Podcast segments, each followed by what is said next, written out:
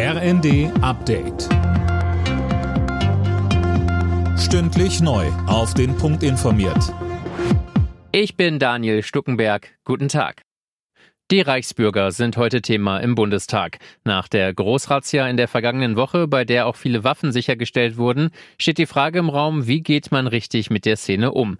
Innenministerin Faeser will unter anderem das Waffenrecht verschärfen. Dass wir künftig auch einen Abgleich zwischen den unterschiedlichen Behörden über den Kenntnisstand von Waffenbesitz haben, aber auch eine Überprüfung nach einiger Zeit möglich ist. Auch wenn jemand beispielsweise umzieht und auch halbautomatische Waffen braucht man nicht privat im Besitz Besitz zu haben. Insofern muss man da auch entsprechend als Rechtsstaat handeln.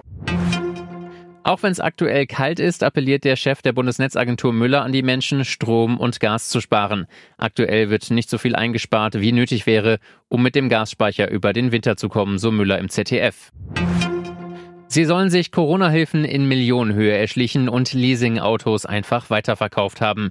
Mit Razzien in mehreren Bundesländern ist die Polizei heute gegen zwei kriminelle Banden vorgegangen. Acht Männer wurden verhaftet. NRWs Innenminister Reul sprach von großen Fischen. Und weiter? Die Durchsuchungsbeschlüsse und die Haftbefehle aus beiden Verfahren wurden zeitgleich verstreckt. Der Grund dafür ist, dass die Tätergruppen zumindest teilweise gemeinschaftlich vorgegangen sind. Es geht bei diesen Verfahren um Hehlerei, Betrug, Erpressung im großen Stil. Bei den zwei Hauptbeschuldigten aus dem einen Verfahren handelt es sich zudem um polizeibekannte kriminelle Clanangehörige.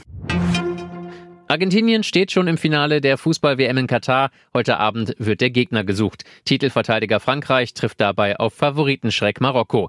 Die Marokkaner kegelten schon Spanien und Portugal aus dem Turnier.